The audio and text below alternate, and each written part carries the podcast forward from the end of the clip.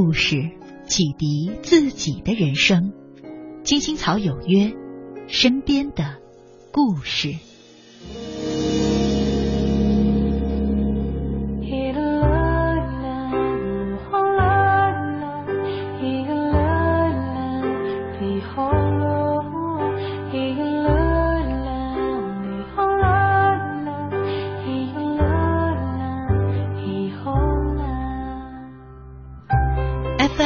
十七点八一零四点九 AM 一二一五，青青草有约，为你的心安一个家。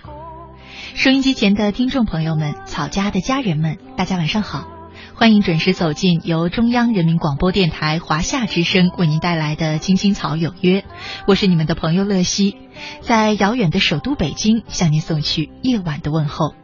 你在他乡还好吗？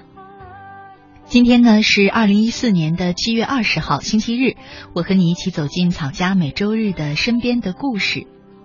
常常呢有很多草家的朋友呢会留言说自己心中拥有一个梦想，但似乎在实现梦想的道路上又被许许多多的现实条件所牵绊，想要努力拼搏为梦想大胆去闯，可是呢又放不下眼前的安逸生活，似乎很矛盾。今天的青青草有约呢，要和大家讲一个北京女孩的故事。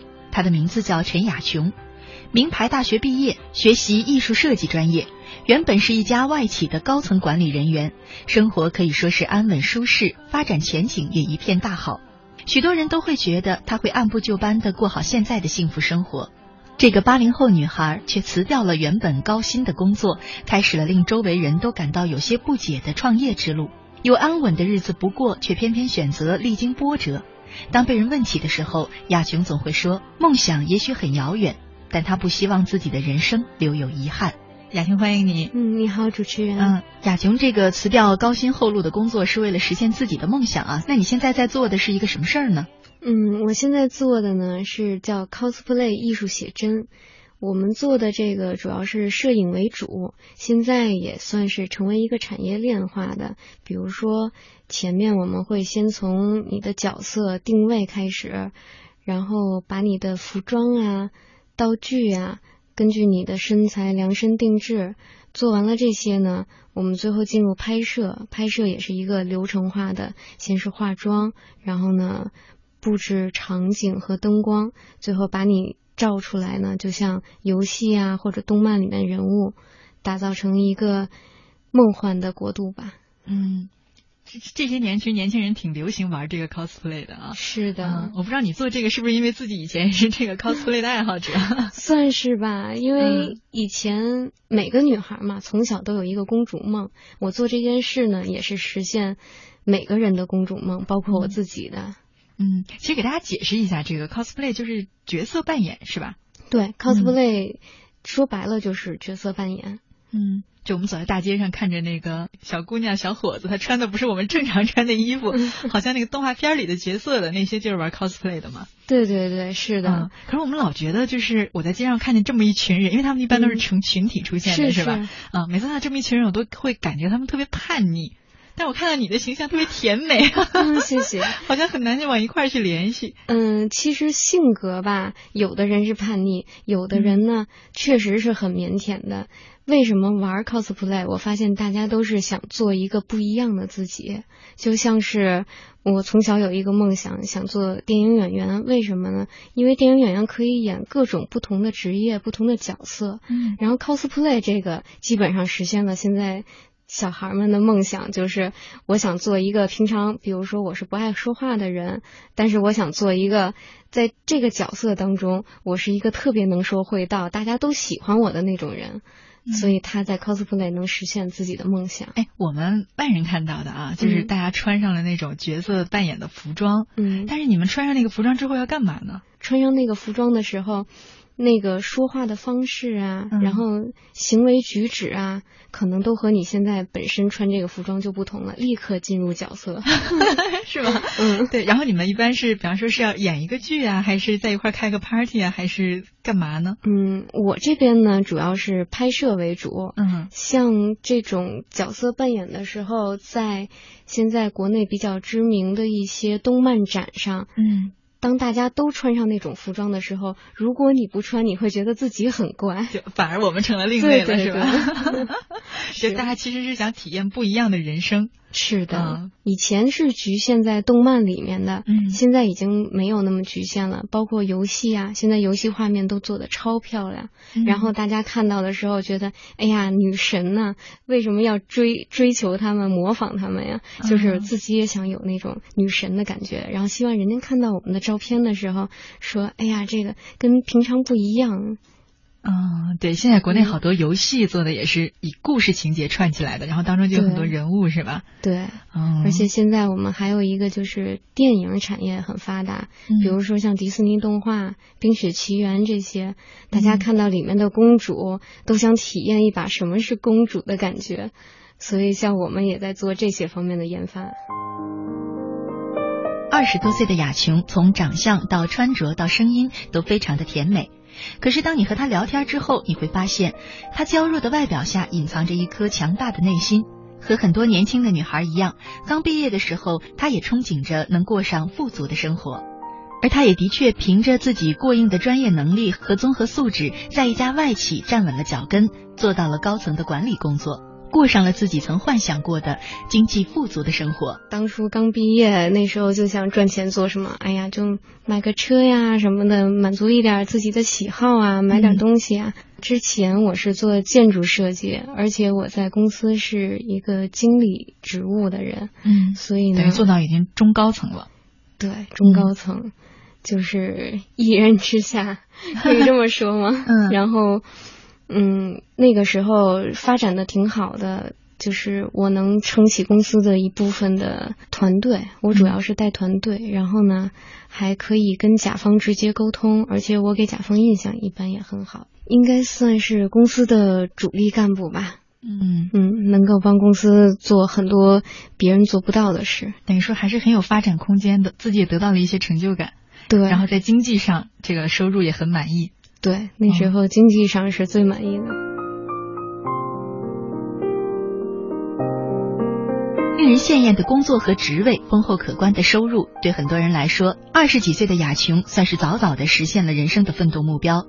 可是呢，在她的心中却一直有一个声音告诉她：我不仅仅是这样，我要更好的证明自己。后来就是慢慢做着做着就想，其实还是有一个梦想一直在心底里面的，总想把梦想实现，做一个更能展现自己的事吧。嗯，你的梦想，就当时其实这个梦想在心里已经很清晰了吗？就想做一个跟 cosplay 相关的东西，是吗？那倒也没有，就是没有没有是一定要跟 cosplay 相关的，只是机缘巧合嘛。那你当时所说的就是心里边还有一个梦想是什么呢？嗯，其实就是创业吧，应该算是创业。还是想做自己的事儿？对，想自己做一番事业，然后呢，证实一下自己的能力，证明一下自己，然后能接触，也算是接触更多的人。即便是没有跳出原来的艺术设计专业，但雅琼的创业之路也并不是一帆风顺的。首要面对的压力呢，正是来自于她的父母。当初雅琼和家里提及创业想法的时候，并没有得到父母的支持。相反，雅琼呢看似大胆又有些叛逆的举动，让她那传统的父母实在不理解，并表示了强烈的反对。家里是坚决不同意的，嗯尤其是我妈妈是那种，因为我父母都是教师嘛，我妈妈是那种非常保守的思想。她说你现在的工作已经是很稳定了，你就应该去好好找一个男朋友，好好过你后面的日子就好了，不要再这么累了。嗯，但是自己的想法总是很多，我觉得女人嘛，最终还是要有一份自己的事业。可能是感情上也没有那么顺利吧。你还记得你第一次跟你妈妈说这个事儿的时候，当时是什么样吗？嗯，第一次说的时候，嗯，印象很深，是坚决不同意，说嗯没有必要盘这个点。就是你是一点一点的试探你妈妈，还是说干脆选一天，然后就直接告诉她？嗯，一点一点的试探，然后从当初盘店的时候，各种的手续啊、法法律程序啊那些，都遇到很多不同的小困难。每遇到一件困难，我妈就会打击我一次，说看不要做吧，跟你说很难吧？对啊，对啊，嗯，就是这样。嗯，妈妈现在有一点转变了吗？不全力的反对，但也没有特别支持。其实那我觉得你这个阻力就不就不是很大。就父母只是表示反对意见，嗯，但并没有真的做什么实际行动来反对你。是是，其实实际行动上还是对我的帮助的，但是每次跟我谈话的时候都是给打击性的意见。嗯。曾经不止一次，我收到不同朋友的留言，说自己看好了一个项目，很想要去创业，可是呢，却没有资金的来源。当中不乏一些朋友会抱怨说，自己的家庭没有给自己相应的支持，父母没有给自己出这笔创业资金，亲戚朋友也不相信自己，没把钱借给自己。而我呢，也是不止一次的表达过这样一个个人的观点：没有人应该为你的梦想去买单。如果你真的觉得眼前的梦想你非实现不可，那么，你应该有这样的恒心和耐心，一点一点的为自己积攒那份创业的资本。如果你都不肯为自己的梦想付出努力的话，那么又如何去要求别人拿自己努力赚来的钱去替你冒险呢？如果你真的希望能够节省时间，有一笔现成的资金投入到你的项目当中，恐怕最好的办法也不是向亲戚朋友求助，动父母的养老本钱。事实上，如果你的项目真的有潜力，你真的是一个有能力靠得住的人，投资人自会带着钱来找你。雅琼的创业资金正是如此而来，一半来自于自己多年的积攒，一半来自于过往的合作伙伴对他的信任。我现在投资的主要是前面自己努力赚的钱，因为我一直也没有怎么花钱，我都是一直在攒着钱。然后现在呢，除了我自己赚的这部分钱。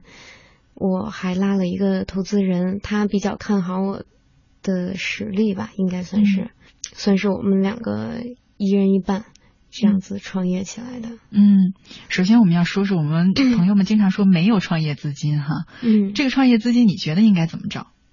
就比方说我我自己的一个观点哈，我一直说你没有创业资金，那你可能最好的办法就是花几年时间去自己攒这个。创业资金是啊，第二呢，如果你很多朋友想去找一个投资人，就是从亲戚朋友下手。嗯，我倒没有，我是除了自己攒的这部分钱以外，我拉的投资人也算是以前对我帮助最大的一个一个老板，他是他是做建筑设计事业的，然后呢，他第一也有他的。将来的规划本身就是发展一个集团性的公司，所以它的业务也会拓展。然后再加上我做的这个是传媒，他觉得跟他的将来的发展理念很相似，所以呢，再加上他看到了我的能力，他很肯定我，也是比较鼓励我这么做的，这么拉来的投资。生活当中呢，很多人想要创业当老板，并不是因为自己心中有一个梦想，反而是因为觉得自己现在的工作太辛苦，赚钱太难，所以才选择创业。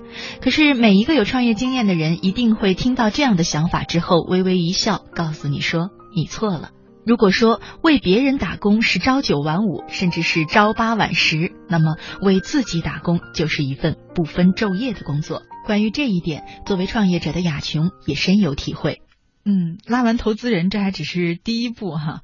然后创业之后，其实可能要解决的问题很多。我觉得我不用问你也知道，很会有很多很多困难。但是你自己觉得这一系列困难当中，选一件最让你头痛的是什么呢？嗯，或者说你觉得最难熬的日子是什么样的？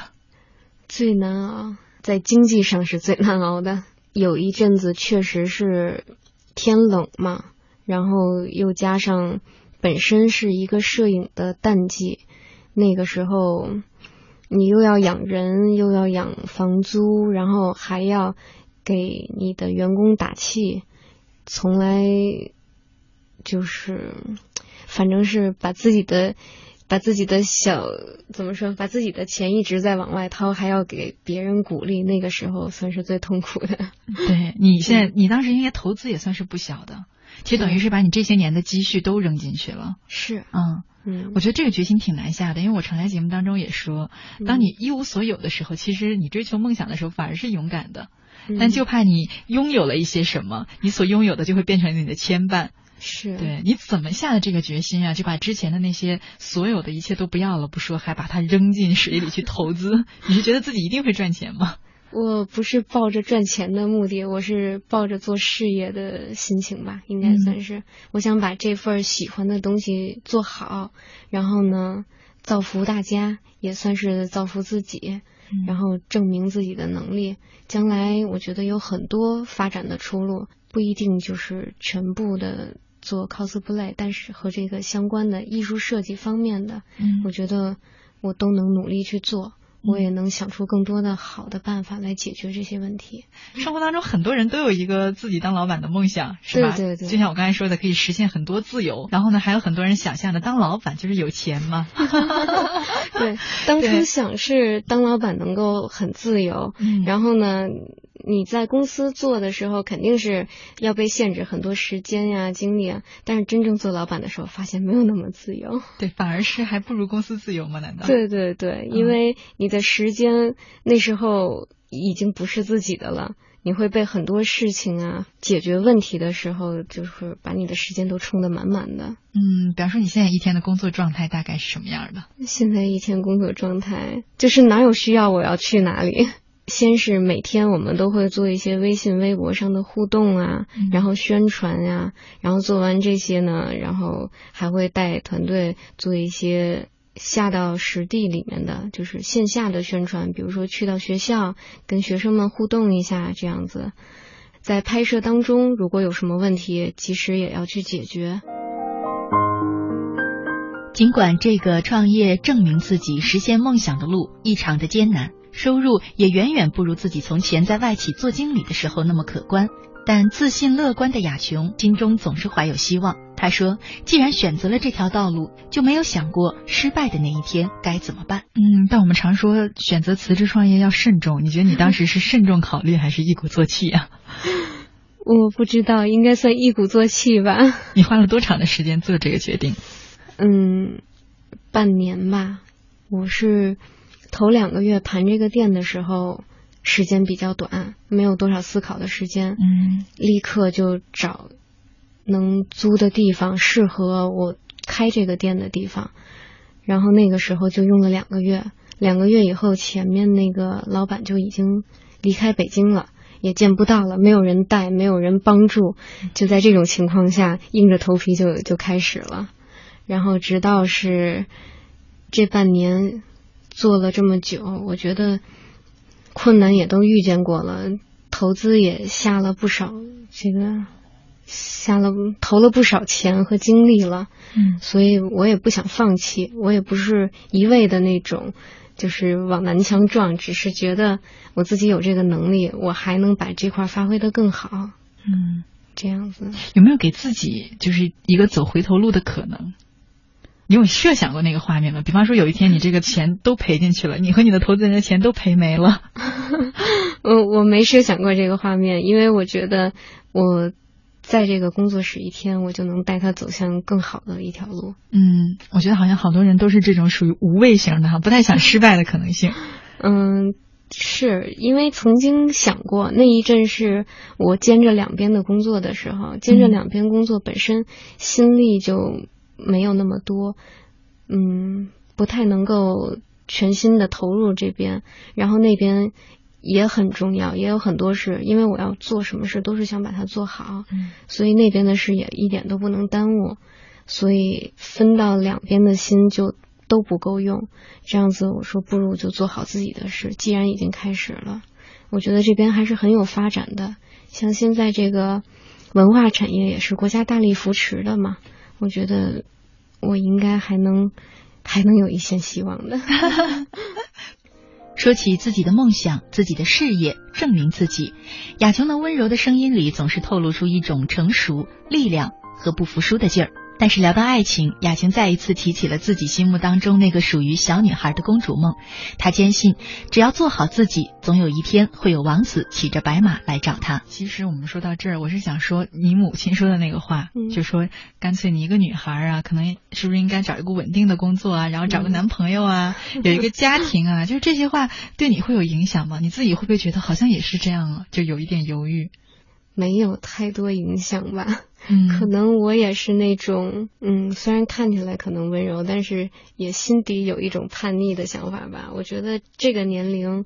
刚好创业是一个黄金时段，我也不想放弃这个拼搏，嗯，也就没有特别的影响我说一定要在这个时候找个男朋友什么的。可是其实女孩她挺不公平的一个地方是这样的，嗯，就是对于一个年轻人来说，发展事业的黄金阶段可能就是这个二十五岁左右到三十岁之间这个阶段，但问题是对于一个女性来说，可能她最好的啊，在某些。那个社会大众的眼中，哈，他最好的这个择偶的年龄和生育的年龄，恐怕也是这些年。是是是，这个东西在你心目当中有过纠结吗？有没有想过，哎呀，我这个时间拼事业了，可能错过了我最美丽的、容颜最美丽的年华。嗯，是，这个我想过，但是我觉得，要是自己有理想，将来能做出一番事的话。那个白马王子永远会在那儿等着你，会会出现的。嗯，可是别人说，如果一个女孩事业太强，就很难遇到白马王子了。你怎么看这个呢？这个我同意。你同意啊？我我非常 同意。那你岂不是在把自己往绝路上逼吗？如果你同意的话。嗯，怎么说呢？我觉得还会有更好的人等着我吧。这样。嗯。嗯，现在可以看出来的就是身边很多同年龄的男生，已经能发现就是他们跟我的不同，比如说不成熟的一面。现在如果找同龄的男生本身就很很困难了，是这样。嗯，所以我希望将来能遇到一个那种比我更成熟啊，然后他能懂得更多，能在各方面支持我和帮助我的这样子的人。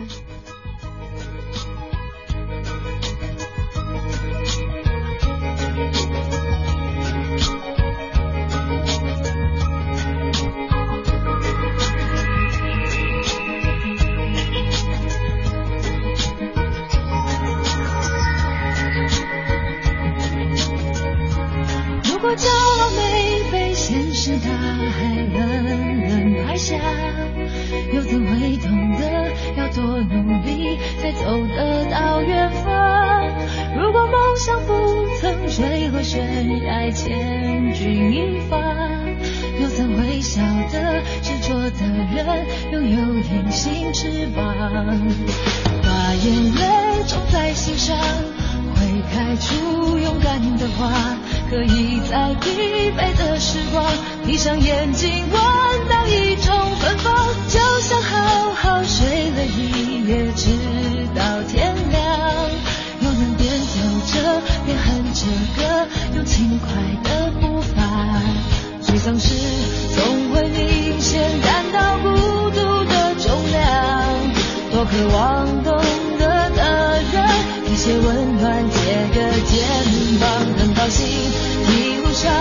我们的默契那么长，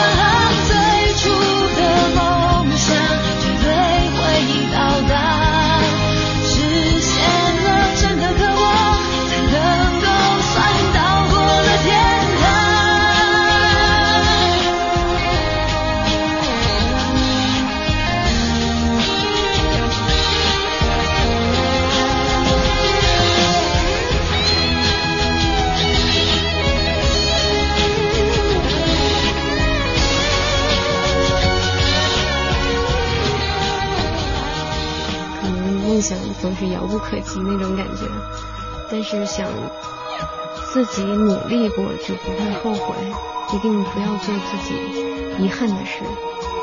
如果骄傲没被现实大海冷冷拍下，又怎会懂得要多努力才走得到远方？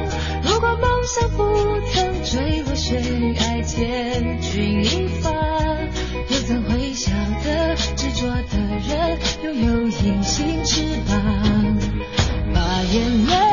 在心上，会开出勇敢的花，可以在疲惫的时光，闭上眼睛闻到一种芬芳，就像好好睡了一夜，直到天亮，又能边走着边哼着歌，用轻快的步伐，沮丧时总会明显感到孤独的重量，多渴望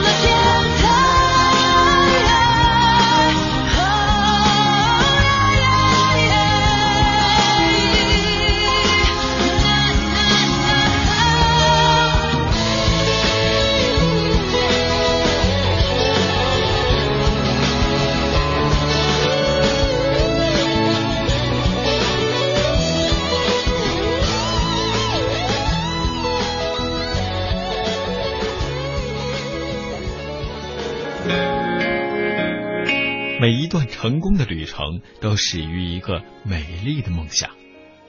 梦想不是回忆，是努力，是努力创造活着的意义。梦想不是隐忍，是怒吼，是决定从今天起不再等候。每一个梦想都不卑微，寻梦的路上，哪怕充满荆棘，有我和你执手前行。我要去看的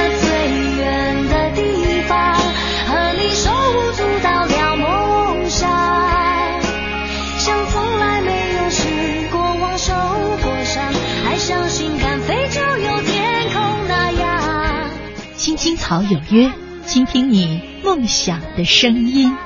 一滴一道曙光在肩膀，被泼过太冷的雨滴和雪花，更坚持微笑要暖的像太阳。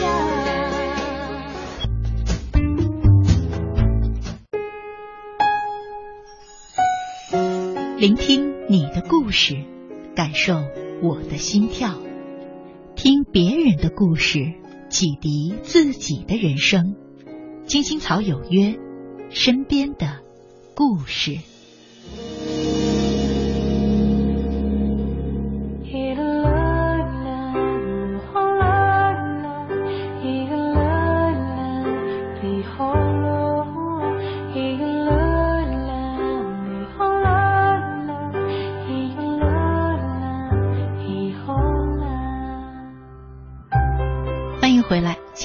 朋友，您现在正在收听的节目是由中央人民广播电台华夏之声为您带来的《青青草有约》，我是你们的朋友乐西。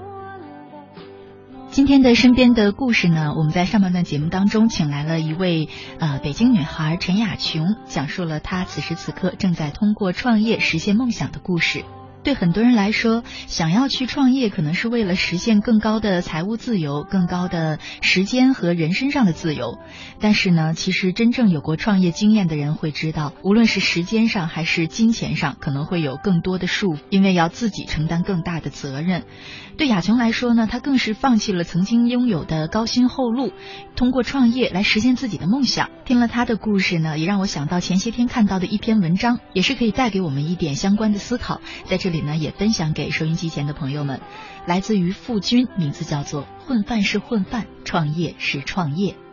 职高毕业之后，我没能在城市里找到一份可以养活自己的工作，又不想回到家乡继续养羊、生孩子、盖房的故事。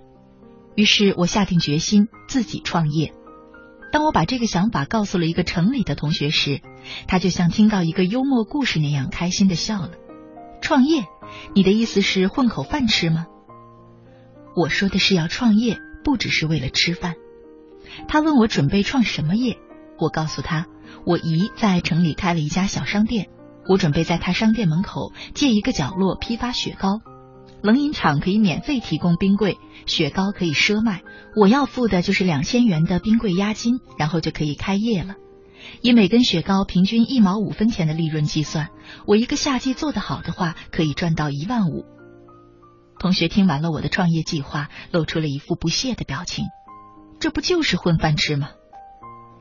他的话让我脸红了，可是我并不服气，因为我明白我是在创业，绝不是那种随遇而安的讨饭。那个夏天太阳出奇的毒，我在烈日下被蒸得汗流浃背。可我在心里还不住的默默祈祷：老天爷，你热些吧，再热些吧，让我的雪糕多卖一些。整整一个夏天，我在最热最渴的时候都舍不得动冰箱里的一根雪糕。卖雪糕的季节过去之后，我点了一下钱，赚了一点六万元，赚了一万六千元，除去电费、货款、生活费，我净赚了七千元钱。我很高兴，这是我有生以来赚到的第一笔钱。我请了几个要好的同学吃了顿饭，把我成功的喜悦和他们一起分享。几杯酒下肚，朋友们都说我还挺能混的，会养活自己了。一个“混”字让我听得十分的刺耳。我告诉他们，我这不是混，是创业。他们嗤之以鼻，偶尔卖卖冰棍也算创业呀。我无语了，因为我曾听过“毕业三日，人分九等”这样的话。这几个同学有的成了公务员，拿着旱涝保收的高薪；有的靠家里的关系正儿八经的做起了生意，买车买房。在他们的眼里，我这种摆地摊的工作称为创业，简直是个笑话。这充其量也只能算是个小买卖。可是苍天作证，在那大汗淋漓的一百一十天里，我每天都在认真的计算成本，控制支出，想方设法的卖多的雪糕。我是真心真意的把它当成一个事业来做的呀。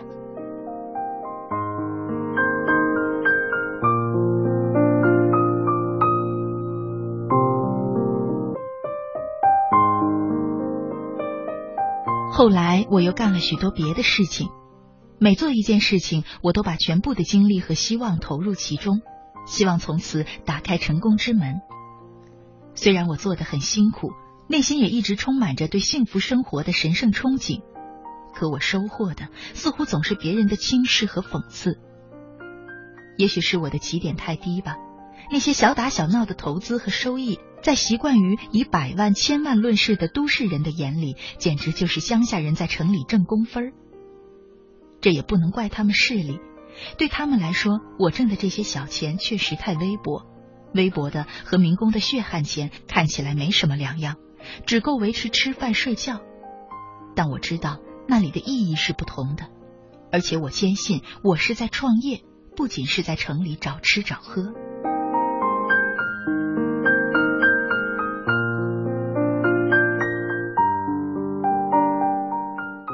有一次，我上了一个创业者联盟网，其中有一个栏目是介绍致富经验的。那天我正好从乡下收槐花。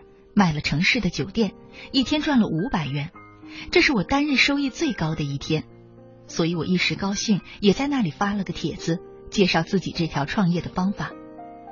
可没想到，在其后的十二条跟帖留言中，有十一条是骂我的。一个网友的留言很难听：“创业网什么时候让菜贩子混进来了？卖槐花也叫创业，连猪都笑了。”强烈建议版主将此帖删除。还有个网友留言：“五百元也值得在这儿显摆吗？”说实话，看到那些留言之后，我难过了很久。难道我的行业亵渎了“创业”二字吗？难道非要开公司、开宝马才是创业，才配享受人们的喝彩和掌声吗？在别人一次次的取笑声中，我开始迷失自己，开始分不清楚创业和混饭吃到底在本质上有什么不同。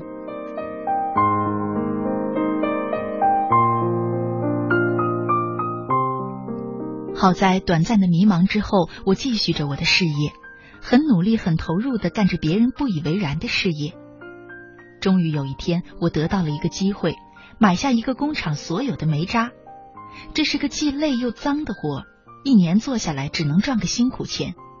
前任的承包者就是觉得他不足以混饭吃，才放弃了他。可我把他接下来了，很认真的去做，因为那时候我突然想到，要是这个厂我做得下来，那么这个厂所属的集团里就有二十个厂的煤渣可以接过来。如果在一个地方年赚一万元只是混饭的辛苦钱，那么在二十个地方都年赚一万元，就是一种很盈利的事业了。几经周折，我的计划终于得以实现。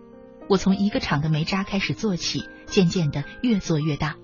现在我控制着上百家的煤渣处理权，年收入足以让起初看不起我的同学承认这是一种事业。创业是创业，混饭吃是混饭吃，两种不同心态下的工作效果是完全不一样的。我很庆幸把煤渣当成事业来做，而且真的做成了事业。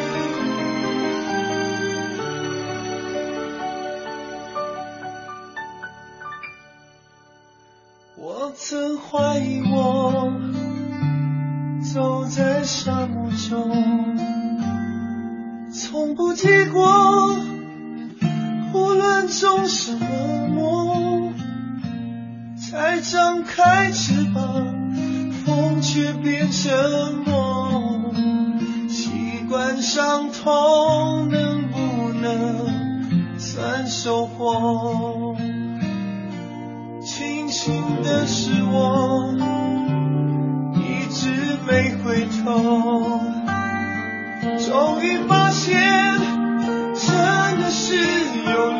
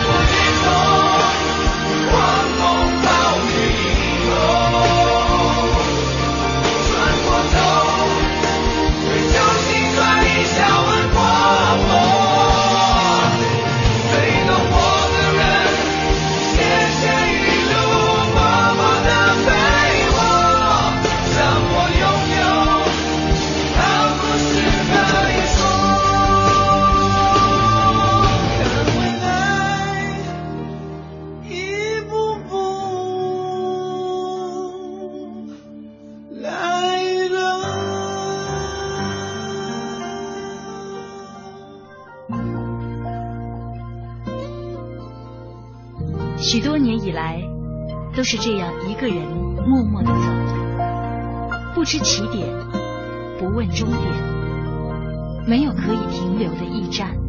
密密麻麻的高楼大厦，找不到我的家，在人来人往的拥挤街道，浪迹天涯。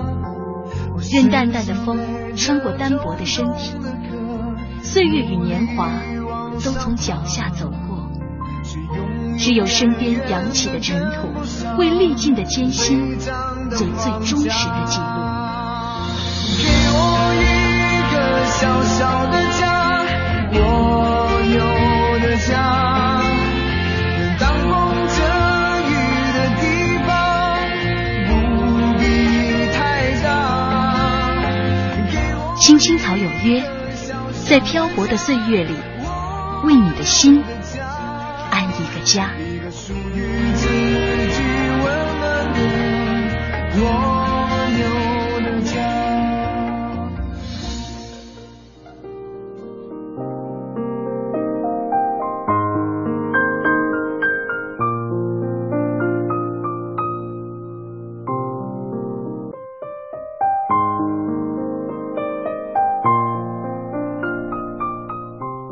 华夏之声，青青草有约，身边的故事，我是乐西。今天呢，聊了很多关于创业的故事。其实所谓的创业呢，就像刚才的那篇文章说的那样，不在乎你是做一份多么看起来高尚或者看起来卑微的工作，也不在乎你是给别人打工还是给自己打工。其实真正重要的是你内心想要创造一番属于自己事业的心。常常呢，在节目当中，有很多朋友会向我诉说一些工作和奋斗的路上遇到坎坷、遇到困难和挫折时那种低迷的心情，还有很多呢，甚至是可以说用一蹶不振来形容，还伴随着一些怨天尤人，总觉得老天爷特别不眷恋自己，让自己遭受了这么多的困难与打击。其实，在通往梦想的道路上，每一个人的脚下都是不平坦的。之所以会让你形成那种别人都很容易，我却很艰难这样的印象，不是因为他真的比你幸运，而是因为你没有看到他脚下的不平。我想，可能这也和现在很多的文章、书籍所吹捧的一些呃所谓的成功故事、创业故事有着一些关系吧。节目的最后呢，我想和大家分享一篇文章，名字叫做《创业传奇不靠谱》。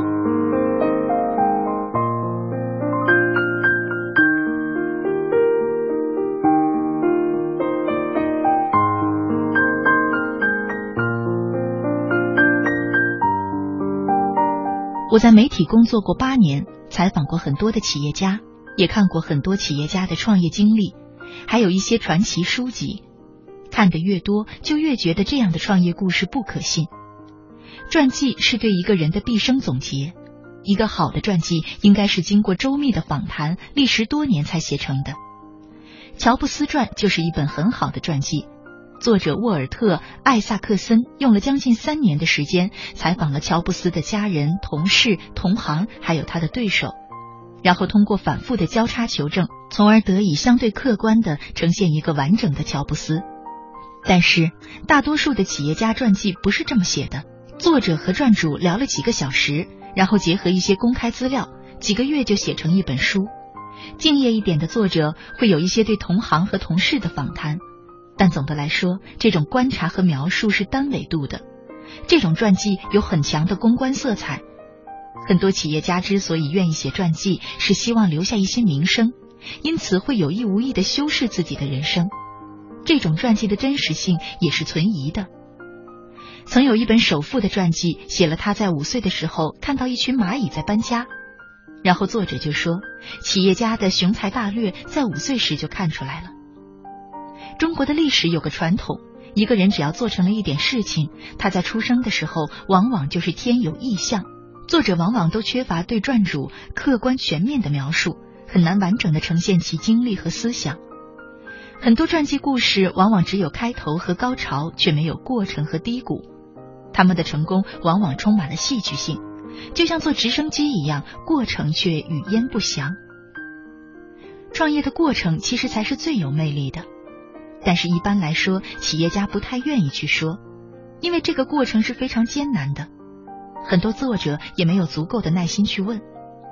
如果说一个人只是讲他自己的故事，他往往看到的是对自己有利的一面，倒不是说他非要撒谎，而是不能跳出自己的局限性。所以，这种所谓的传记，往往就缺失了真实性的考虑。还有一个误区是媒体自身属性决定的，媒体就像一盏探光灯，在黑夜之中可能站着一百个人，有时候一盏探光灯打过去，照到了某一个人，这个人当时已经成功了，然后很多媒体开始搜索他所有的背景资料，还有他的一些言论，然后得出一个结论：这个人之所以成功，是因为过去做过一件什么事儿，说过什么话。反正一个人要是成功了，以前做的任何事儿都是对的。可真实的版本是，当媒体在描述一个人的成功时，必定有九十九个跟他同样努力、同样勤奋、天分也差不多，但就是运气差一点的创业者。他们是沉默的大多数。当然，有时候也有失败者的案例，但这种案例也是根据媒体的需要来选择的。单个来看，即使这些故事完全真实。但是这种个案的真实，又能多大程度上的反映一个群体的真实呢？有一个知名的经理人写过：“我的成功可以复制。”但我认为，某个人的成功可以复制，这是天大的谎言。没有人的成功可以复制，每个人的道路都是与众不同的。你可以向他人学习他的成功经验，但你永远无法复制别人的成功。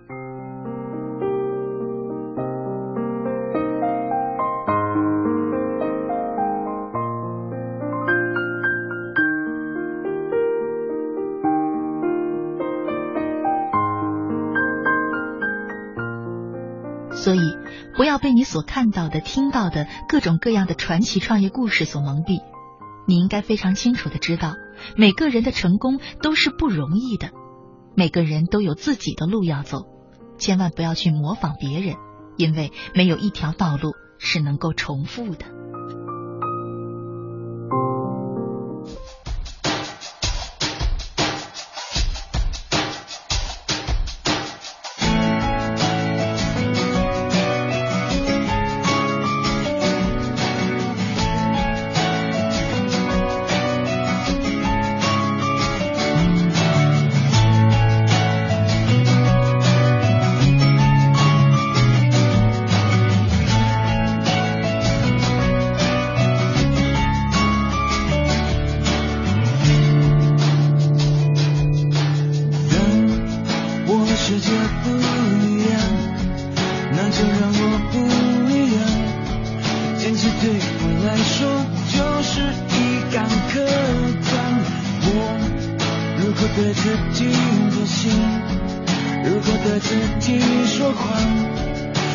你不原谅，我也不。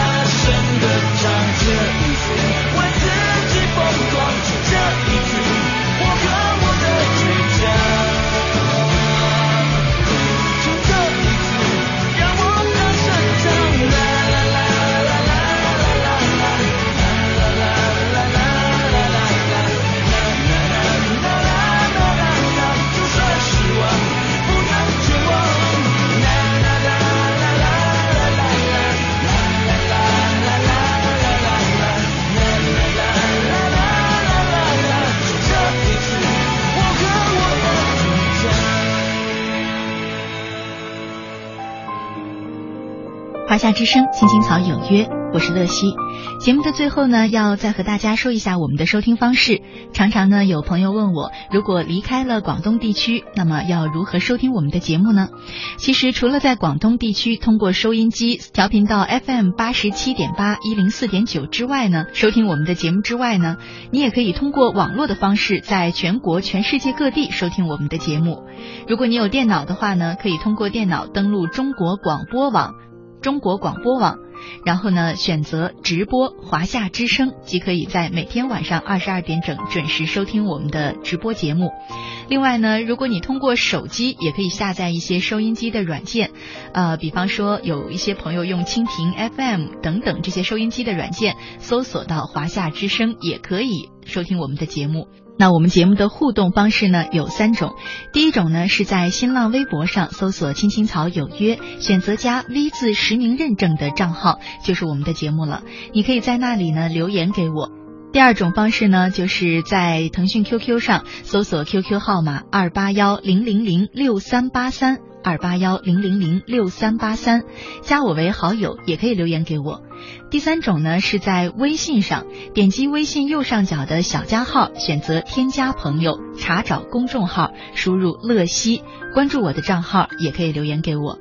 近期呢，我们除了开通了三种直播互动方式之外呢，还给大家建立了一个呢直播以外的时间的互动平台，就是微社区。因为呢，很多朋友都说，除了想和我进行交流互动之外呢，也希望我们草家的每一位朋友都可以彼此关注、彼此去了解，然后呢，加深大家的友谊，在异乡真正找到一个家的感觉。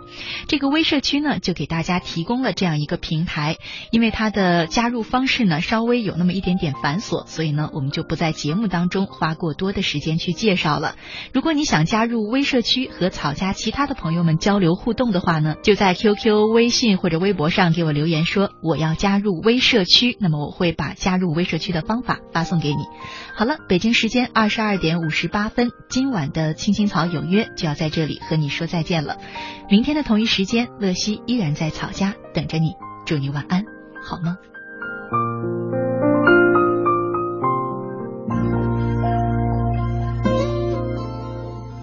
许多年以来，都是这样一个人默默的走，不知起点，不问终点，没有可以停留的驿站。密密麻麻的高楼大厦，找不到我的家。在人来人往的拥挤街道，浪迹天涯。任淡淡的风穿过单薄的身体，岁月与年华都从脚下走过，只有身边扬起的尘土，为历尽的艰辛做最忠实的记录。给我一个小小的家，我有的家。当风遮雨的地方不必太大。青青草有约，在漂泊的岁月里，为你的心安一个家。